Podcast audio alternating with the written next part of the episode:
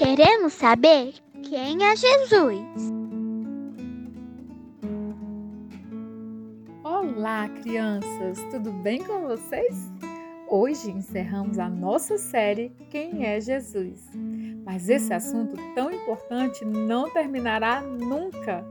Temos sempre algo mais a aprender.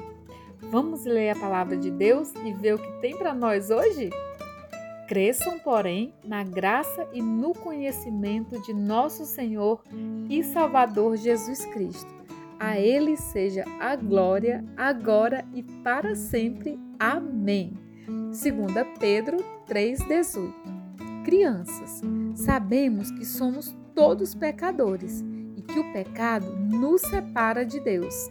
Isso é horrível Ser separado de Deus é o mesmo que ter uma vida somente de sofrimento e dor, eternamente.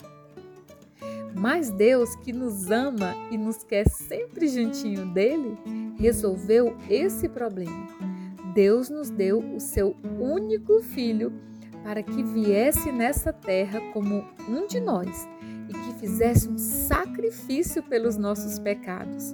A morte de Jesus na cruz é suficiente para nos perdoar e nos dar uma vida nova, agora e para sempre. Para aqueles que creem em Jesus como Senhor e Salvador. Você já entendeu que é pecador?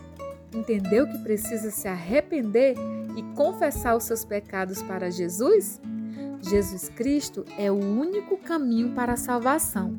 Sem Jesus, nós estaríamos condenados à morte eterna e ao inferno. Por isso, a Bíblia nos diz que Ele é o nosso Salvador.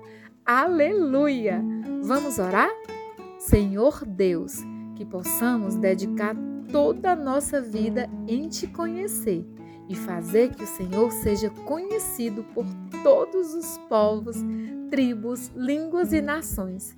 Obrigada pela salvação por meio de Cristo Jesus. Um beijo da tia Liesna e que o Senhor Jesus te abençoe e te guarde. E até a próxima série!